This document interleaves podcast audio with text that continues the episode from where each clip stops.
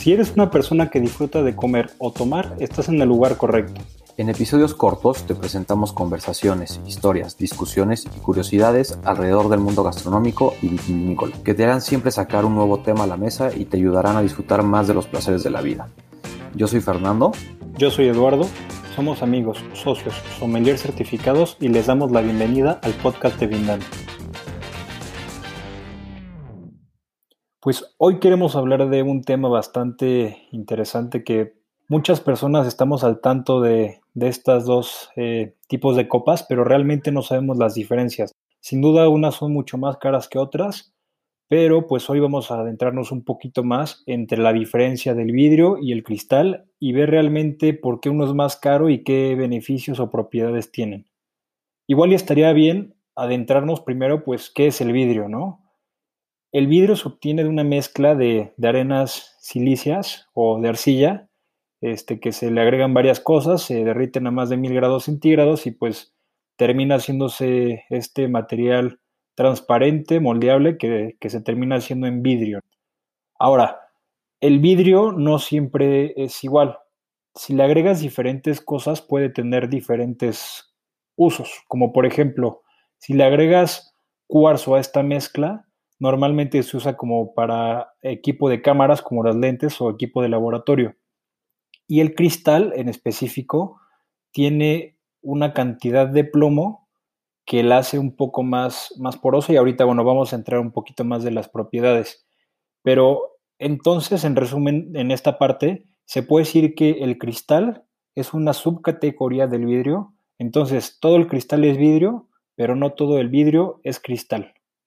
Sí, efectivamente. Y digo, obviamente, dependiendo las o lo que necesites, ¿no? Lo que vayas a producir y demás es los componentes que tu mezcla, esta química va a llevar para poder obtener, en este caso, y lo que queremos, en lo que queremos hacer énfasis, para elementos del mundo del vino, ¿no? Como son las copas o las mismas botellas, etcétera.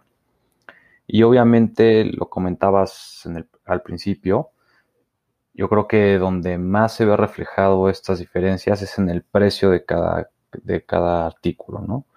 No es lo mismo una copa de, fuera del cliché, hablando solamente del precio, es sumamente, así que hay un espacio enorme o muchos escalones entre una copa de cristal y una copa de vidrio. ¿Y por qué? Pues yo creo que básicamente es por la pues, la transparencia, la calidad, ahora sí que en el material, la, ahora sí que te permite ver el color del vino de una manera más, más fiel, más este... Con más claridad. Exacto. Estuve viendo y, hay un criterio, de hecho, que, que, se supone estableció la Unión Europea en 1969, que precisamente habla de todos estos beneficios que, de los que hablas, ¿no? Del cristal. Y se supone que para que este pueda ser considerado cristal, debe de tener en, primero en exceso el 24% a este plomo que se le agrega a la mezcla, una densidad de 2.9, que es más que la del vidrio, y un índice de reflexión de 1.545, que también es más reflectiva que, que, la de eh, cualquier vidrio. Entonces, pues esto es justo lo que nos dices, ¿no? Que esta parte de la, de la parte reflectiva nos ayuda a apreciar mucho mejor los colores del vino y la densidad lo vuelve mucho más fuerte que una copa tradicional de vidrio. Sí, yo creo que esa sería la como la principal característica, ¿no? Porque la, los grandes sommeliers prefieren las copas de cristal y el cristal muy fino versus el vidrio, ¿no? Pero también, y regresando un poco, el tema del plomo, este, aparte de que te permite realizar acabados eh, más específicos y lo a su vez hace el producto mucho más moldeable, pues al final puedes atacar este, este mercado que ya entra la parte estética del producto, ¿no? Entonces, por eso también el cristal se vuelve un poco más caro, porque se vuelve un poco más manual, más artesanal, llamémoslo así, porque al final ya entra un tema de diseño, ¿no? No se vuelve solo una copa común y corriente como la de cualquier boda o cualquier evento, esas que rentas por millares, sino que ya entra un tema de estilo, ¿no? De diseño, etcétera, que al final pues le da un valor al producto, ¿no? Por más que sea de cristal o de vidrio, pues al final yo creo que tiene mucha, pues mucho valor para algunos consumidores. Claro, y mira, hablando de lo que dices de eh, eh, qué tan estilizado es el cristal, a diferencia del vidrio, es que, y te puedes dar cuenta desde la parte en la, de, en la que tú estás tomando la copa, normalmente el vidrio tiene como un labio, como en el borde de la copa, y esto es para volverlo un poco más resistente. Sí, bueno, y si te pones muy técnico hasta por el sonido que hacen al golpear uno con otro, este, en teoría se puede, o lo puedes percibir, ¿no? Pero sí, yo también coincido en que la manera más, más evidente es justo este, este borde, este labio que se forma en el vidrio y el cristal es mucho más fino. Ahora, también encontré por ahí que un vidrio es eh, seguro usarlo en una lavavajillas, pero el cristal no, porque este tiene un material, bueno, es un material más poroso.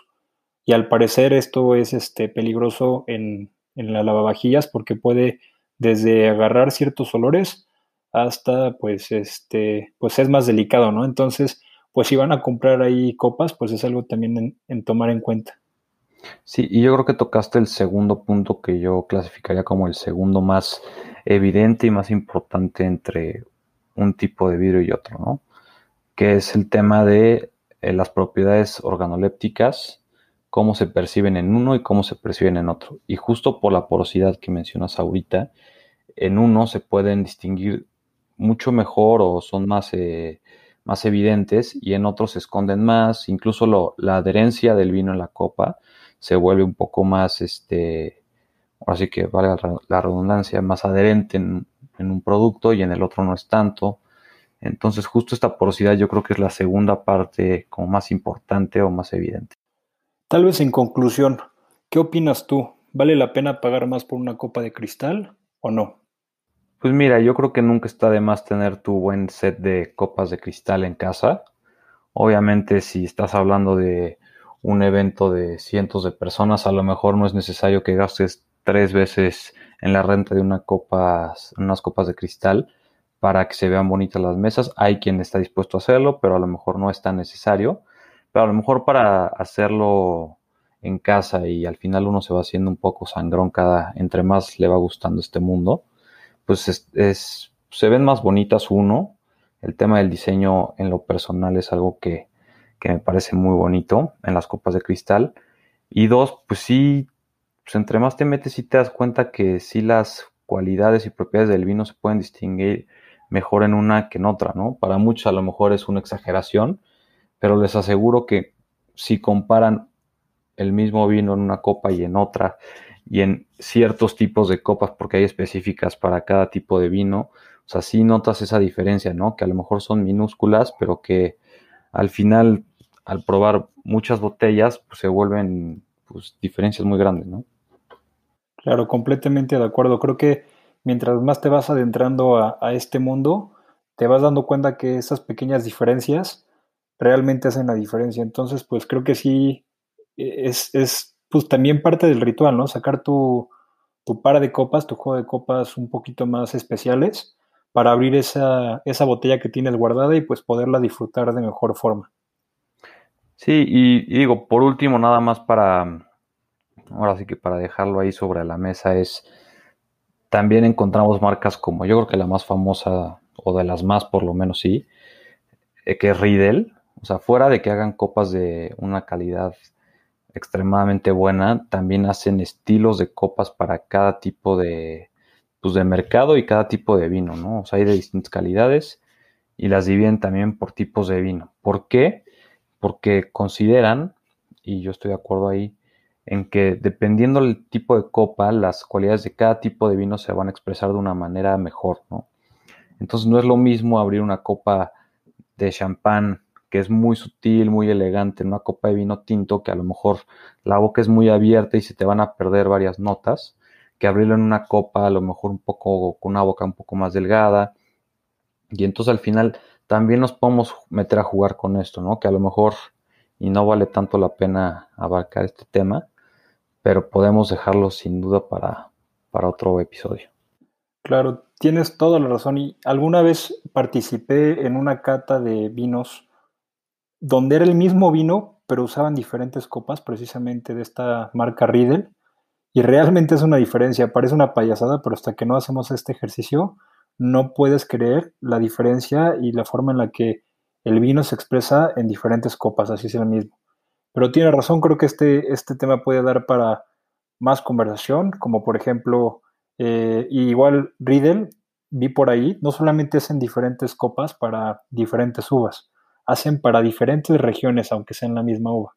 Entonces, pues bueno, creo que hay un nivel de especialización y de mucho que estarle buscando y rascando este tema que pues sin duda es todo un mundo, ¿no? No solamente es dónde tomo el vino, sino que cómo va a ser la copa en la que tomo el vino.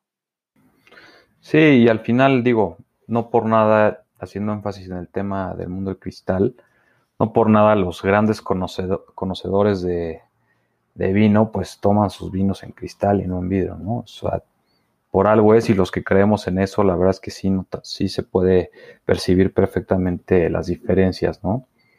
Pero como en todo hay que practicar mucho, muchas horas copa para poder detectar esas, esas diferencias, ¿no? Pues no queda más que decir que hay que hacer la tarea y abrirse unos vinitos y pues realmente probar como siempre debe ser.